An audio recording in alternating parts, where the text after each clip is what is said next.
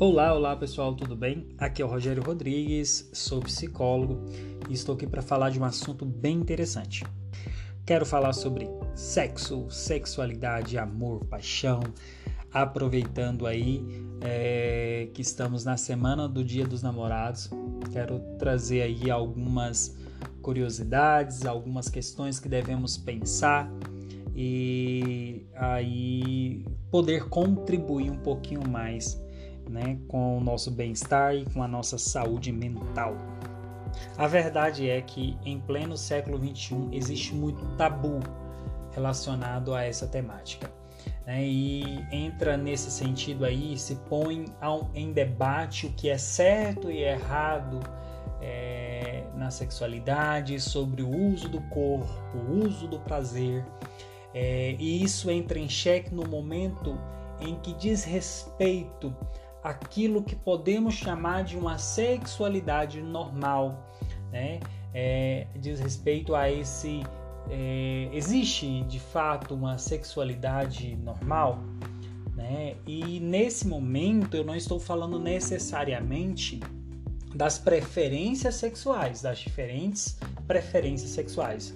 Nesse momento eu não estou falando disso mas é, estou falando um pouquinho sobre é, o, uso da, do corpo, o uso da, do prazer, o, as fantasias sexuais, é, a, a, forma que está usando o corpo, de forma, de quantos, com quem, o jeito de namorar, o jeito de transar e o jeito de ter uma vida sexual ativa. É, né? Então, para quem vai pensar nesse, é, nesse sentido, é, parece não haver uma sexualidade normal, né? visto que não tem uma, uma normalidade para essa questão. Para quem vai pensar desse modo, vai ter uma ideia moral muito estreita, né? É, que aí pode estar tá linkado a pessoa pode relacionar a sexualidade, o sexo somente para um caráter reprodutivo, por exemplo. Ainda temos ainda é, muito esse pensamento, né? Então, é, entende-se que não há, nesse sentido, uma natureza é, para a sexualidade humana que volte apenas para, por exemplo, a reprodução, né? Ah, eu quero fazer uma observação.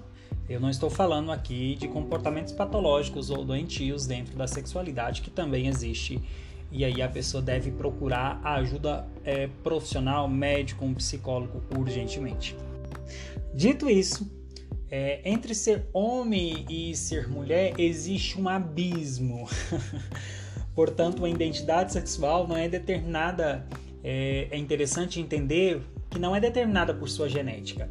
Não há duas pessoas que desejem da mesma maneira, do mesmo modo, que tenham a mesma fantasia com a mesma intensidade e que elejam um objeto único como objeto de desejo né? Então parece não haver um caminho único para a sexualidade humana, mesmo que o desejo seja o mesmo, o objeto seja o mesmo, mas a intensidade que se é, deseja aquilo, a intensidade se é, sente aquilo e os é, sentimentos e emoções envolvidas com aquilo vai ser totalmente diferente de pessoa para pessoa. Por isso a sexualidade se torna uma caixa de Pandora, algo muito aí velado, né? É muito cheio de tabus por conta disso, por conta da diversidade o, e, e o, o, como cada um encara a, aquilo de modo muito único. Então, a sexualidade é uma necessidade básica, influenciadora e constituinte da personalidade do psiquismo humano. Né? E influencia diretamente, tem aí é, consequências diretas ao modo como a pessoa pensa, ao modo como a pessoa age, ao modo como ela interage com a sociedade, é, repercutindo aí nas dimensões físicas, mentais, é, dessa pessoa.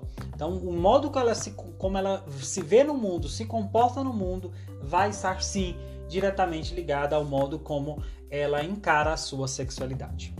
Não é à toa que a OMS vai dizer que a sexualidade é uma forma de ser e de estar no mundo. Né? é, é construída socialmente, historicamente, culturalmente, ou seja, ela é influenciada tanto pelos fatores biológicos, psicológicos, sociais, econômicos, políticos, culturais, éticos, legais, históricos, religiosos e espirituais. Então, tem influência de todas essas dimensões na sexualidade.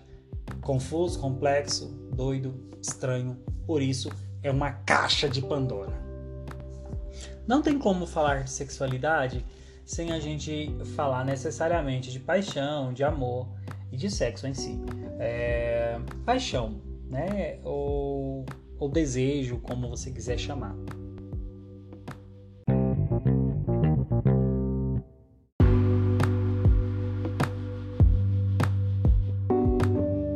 Continuando, é, nós vamos falar agora sobre paixão e amor uh, e a diferença em, que a gente pode observar entre ambos.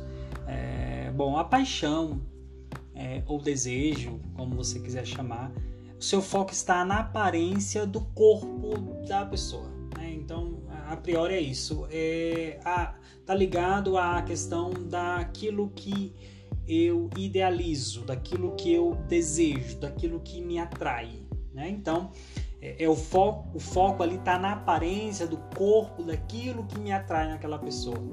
É, e está no nível muito é, do interesse de transar. Né? A paixão, é, a priori, é o desejo de transar com aquela pessoa. É, o seu foco está naquilo que a, lhe atrai naquela pessoa, o jeito do cabelo, às vezes é, o corpo né, da pessoa, aquilo que eu sinto desejo, daquilo que eu tenho tesão, digamos assim. É, nesse momento, é, a paixão é, prefere, né, na paixão, prefere-se um nível de relacionamento mais fantasioso. É, e não tem o objetivo, até espera-se, né? Você com, às vezes vê muito isso, é, que não tenha a discussão de sentimentos reais. Quando tem, parece que fugiu para outro lugar, não é mais a paixão. E, e para a pessoa ali que só quer aquele envolvimento mais é, sexual, isso não vai ser é, interessante, ela vai geralmente sair disso. É o desejo de transar e ir embora. Por exemplo, pode ser uma paixão, né? É, transar ali e não ter vontade, por exemplo, de ficar abraçadinho com essa pessoa e no outro dia tomar café da manhã porque aí pode ir para outro nível, né? É, na paixão a pessoa faz de tudo para não ter um envolvimento sentimental com essa outra pessoa, porque é, e, e se tem esse envolvimento sentimental, sai-se desse nível de paixão e pode ser encarado aí como outro né, sentimento, como amor, por exemplo. Então, é, são sentimentos mais fantasiosos, mais de atração, mais de interesse, mais de desejo, mais de tesão, mais de libido a paixão é, tá aí, então é, é, é, envolvido todas essas questões. O amor vai aí é, na contramão, digamos assim, em alguns aspectos da paixão. É, no amor, o, o que mais se visualiza é o interesse de estar junto, né, de passar momentos juntos de conversar e não ver a hora passar, de é, querer honestamente saber o que aquela pessoa é, faz e o que lhe faz feliz e com isso é, ter desdobramentos para fazer essa pessoa feliz.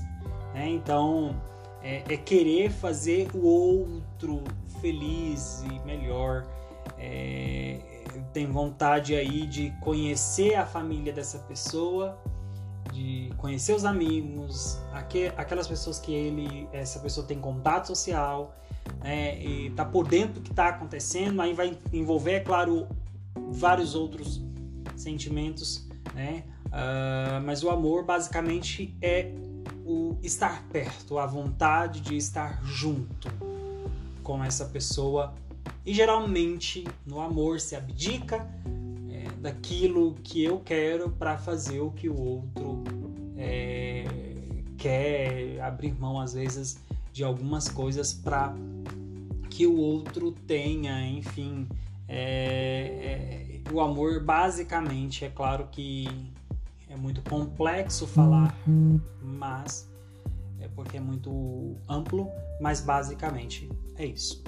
É, agora a gente vai hum, ter, continuar nosso assunto e falar sobre algumas uh, de nuances dentro desse assunto de amor, sexualidade, de paixão, de sexo, enfim.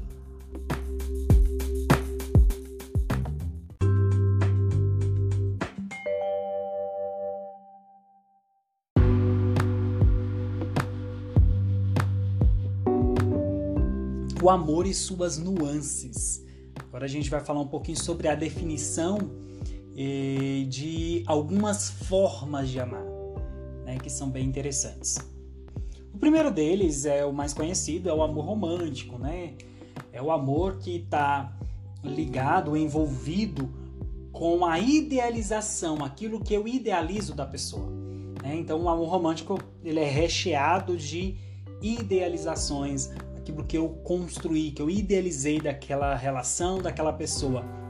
É, envolve a paixão, a atração sexual é, e é mais usual na adolescência, mas durante toda a vida, quem nunca, né, idealizou em alguém? Então, quando esse amor, quando tenho um envolvimento que eu idealizo muito, que eu né, construo a imagem daquela pessoa, geralmente eu estou ali no amor romântico, digamos assim. O complicado desse amor é que quando eu encaro, quando eu percebo que aquilo que eu idealizei não é verdade, não é verdadeiro, é, geralmente eu me frustro e aí é, é canseira porque eu vou sofrer, vou chorar, vou, enfim. É, o cuidado do amor, amor romântico é esse, né? Eu idealizo, eu construo uma imagem irreal, surreal e que às vezes não existe, na maioria das vezes não existe. É, e eu tenho que tomar esse cuidado. Enquanto tá ali sentindo, é bom demais, né? Você, sente aquela paixão, aquele desejo, aquela atração e pronto, foda-se o mundo e eu quero é, viver esse amor. Até aí, ok, mas quando você tem aí é, a decepção, aí é, tem que ter esse cuidado, tem que ter esse equilíbrio, digamos assim.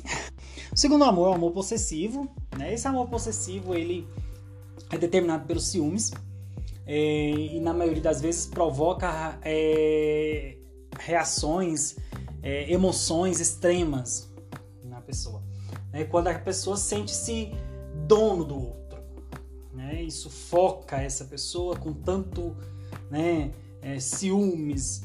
E é bem comum também hoje, há, há casos que esse amor se torna fatal, e aí, é, infelizmente, né? Mas é um amor é, quando se tem ao extremo é doentio, né? Mas é, é muito comum você é, ter aí é, o amor possessivo quando eu tenho aquela pessoa como posse. É, tem o um amor cooperativo, que é um amor que nasce de uma amizade. Olha que lindo. Geralmente é uma amizade anterior e vai se construindo alguma coisa, vai se alimentando hábitos e interesses comuns e depois se torna um amor, um amor cooperativo. Geralmente são relações mais duradouras que um entende ali o que o outro é, o espaço do outro, aquilo que é comum, aquilo que não é. Geralmente nasce de uma amizade e se torna amor é, ao passar do tempo. Tem um amor pragmático, esse amor é muito comum nas pessoas machistas, eu diria assim, que parece que não pode é, é, demonstrar os seus sentimentos, sabe? É, é, são marcados pela é, em reprimir os sentimentos o mais, o mais possível, reprimir esses sentimentos e e assim esse amor é desprovido de muitas manifestações de carinho, de, de, de, de afeto. Né? Então, o amor pragmático ele não tem muitas demonstrações de carinho, afeto, de uh, às vezes a, a, aquela troca de, de, de, beijos e carinhos e etc. Não, não se tem muito no amor pragmático. Tem o amor lúdico, que é um amor é, que se baseia na conquista e na procura de emoções passageiras. E por último, o amor altruísta, é, que está aí é, ligado né, a, a, pessoas que estão dispostas a se anular perante o outro, né? E, e tendendo assim a se isolar no mundo, né? Na sua imaginação, é, cabe-se só os dois, né? não cabe mais ninguém. É, ainda que o outro pense e opere de outro modo, mas para ele, naquele mundo, é, só cabe os dois. Na sua imaginação, só cabe os dois. É, é muito comum, né, no amor altruísta, por exemplo, a pessoa pensar que a sogra vai roubar o marido ou a namorada, ou o namorado, sei lá. É meio estranho. Parece que na, na, imaginação só, só é os dois e qualquer pessoa que entre nessa relação vai estragar. E então, é, você já se achou aí? Como você tem amado, demonstrado a, as diferentes formas de amar? Né? É interessante, né? Falar um pouquinho sobre amor e pensar que existe tantas formas de amar essas são as definições mais é, básicas, digamos assim, da psicologia social e que é bem interessante a gente entender.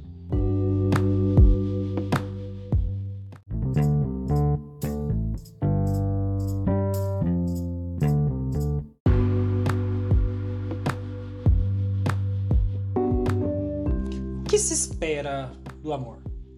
O que se espera uh, do outro ou de uma relação onde envolva o amor. Ninguém ama à primeira vista, isso é evidente.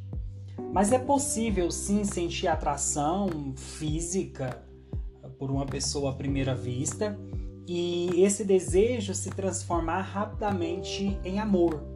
Né? É, é, é possível isso. Nesse sentido, a gente pode associar uh, o amor a três qualidades essenciais. Né? A primeira qualidade é a atração.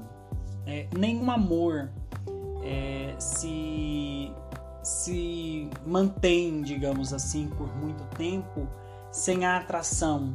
Né? A atração onde envolva o desejo, onde envolva o tesão, libido. Né? E eu não estou falando necessariamente do ato sexual, do sexo, né? Mas é, é, da atração que se tem, do desejo que se tem, né? Então, é, é aquele friozinho na barriga, aquelas borboletas, enfim. ai, ai, ai. Enfim, é, a atração seria aí a primeira qualidade, digamos assim, do amor. A segunda qualidade é a proximidade, é o laço afetivo que eu tenho com essa pessoa. Né? Então, não tem como é, um amor ser duradouro se não existe um laço é, afetivo, uma proximidade. Né? Aí envolve questões de diferenças e é, questões de iguais, né? coisas iguais, ó, aquilo que é comum e aquilo que é muito diferente ou que é diferente e que me faz ser próximo dessa pessoa e o que me faz ter laços afetivos com essa pessoa. Por último, é, a última qualidade, digamos assim, é o que se espera e é o que hoje em dia é, na clínica você vê é, muita reclamação a respeito disso é a, o compromisso, é a promessa que se fez né, logo no início. São os pactos, os compromissos, os contratos, digamos assim, firmados um com o outro. Né? Isso é extremamente necessário, extremamente saudável é, e extremamente comum é, que se espera dessas do amor, do, do relacionamento em si, que tenha essas três qualidades: a atração, a proximidade e o compromisso. Quando não se tem é, nenhuma dessas três, possivelmente ali aquele amor não vai durar muito tempo. Eu posso acrescentar um pouquinho mais, né? A paixão, por exemplo, a proximidade, a fascinação, é, é a exclusividade, o desejo e a preocupação. É, também estando envolvido nessa relação, é certeza que vai ser uma relação duradoura e vai ter bastante frutos. Mas, todavia, entretanto, sobretudo, é, para um comportamento amoroso completamente normal é, e saudável, é necessário uma união entre duas correntes, digamos assim.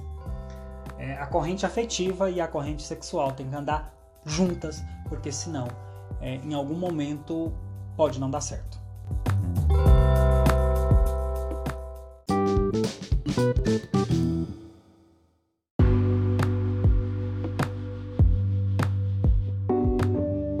O que mudou? Mudou muita coisa? Como as pessoas têm se comportado hoje em dia? Eu acho que é, a grande questão que envolve os dias de hoje é naquilo que é, nas relações interpessoais é o quanto é, ficou líquidas as relações, é, quanto, o quanto o tempo opera de maneira muito fluida, muito rápida, muito simultânea de cada, cada vez mais é, sofisticada e o homem é, tem desaprendido, digamos assim, é, algumas questões bem humanas e que ele tem desaprendido às vezes ao que se refere a amar, relacionar-se, conviver, expressar, que são ações básicas da humanidade, né? exclusivamente da humanidade, digamos assim, é, mas que é, o ser humano às vezes não tem dado tanto valor para essas questões. É, então, é, o que a gente pode falar sobre isso? A função do sexo, é, a função social do sexo, digamos assim, melhor dizendo, é, mudou com o passar do tempo. Né? Hoje se deslocou daquilo que era base familiar e construção de estruturas sociais é, duráveis foi para o universo de coleção de experiências. Né? O sexo hoje é, nada mais é do que encarado por muitos como um universo de colecionar experiências, é, né? transformando esse indivíduo pós-moderno é, em um colecionador de sensações.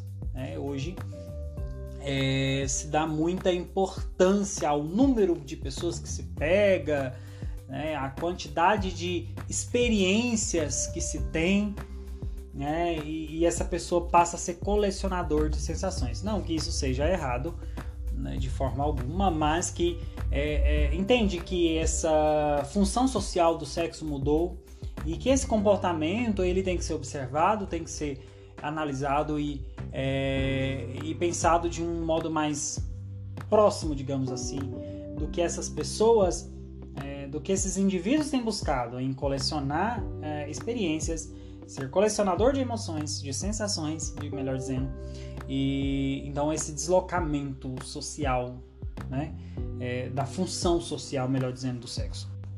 Cada um vive do jeito que quer, do modo que quer, mas é legal essa consciência, né, esse conhecimento e pensarmos um pouquinho é, né, dessa, nessa função que o sexo hoje tem na sociedade.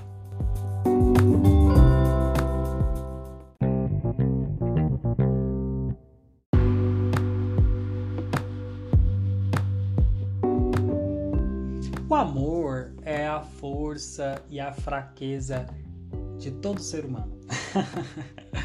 Você já parou para pensar nisso? E eu não preciso usar exemplos uh, fora, é só olhar para si mesmo né? O quanto o amor te torna forte e o amor te torna vulnerável, né? O quanto o amor te fortalece em muitas ocasiões e o quanto o amor também, ou a falta dele, é, te enfraquece. O amor traz resistência contra o sofrimento. Né? É, é, bem presente isso, ele fortalece. Né? A gente escuta tantas histórias de amor que é, houve um enredo de resiliência, de resistência, né, que fortaleceu né, a história de vida daquele indivíduo. O cuidado, às vezes, é quando é, aí num, num momento de que podemos chamar aí da fraqueza, né?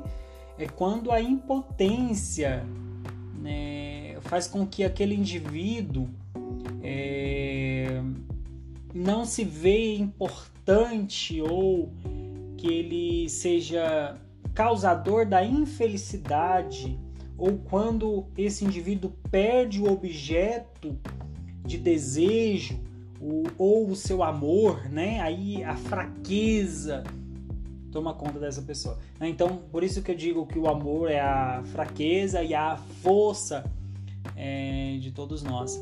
É, e isso é muito importante e essa percepção, né, do quanto nós devemos cuidar também do modo como amamos, né, e ter essa análise, se possível, fazer terapia. é, e a falta do amor pelo que vivemos nos adoece, né?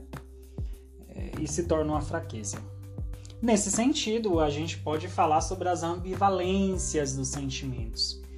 Né? Uh, os sentimentos eles são muito ambivalentes, então é, sempre você vai ver o amor envolvido ou com uma manifestação de insegurança, é, com o problema da imagem, da autoestima, né? envolvido às vezes com ah, aquilo que é parte de nós, né?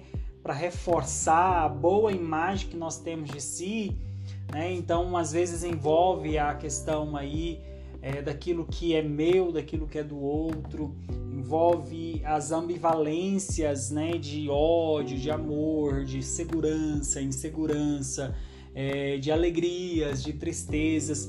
Por isso, não é à toa, talvez, que ali no momento dos votos matrimoniais fala na alegria, na tristeza, na angústia, ai, tudo que é ruim ou bom, a pessoa tá junto é porque amar envolve ambivalências, né? Não é só é, um momento é, de de que venha ser mar de rosas, digamos assim, não. Envolve aí momentos ruins também e essa percepção, né? E essa é, essa consciência ela é interessante porque eu consigo passar por isso de maneira melhor.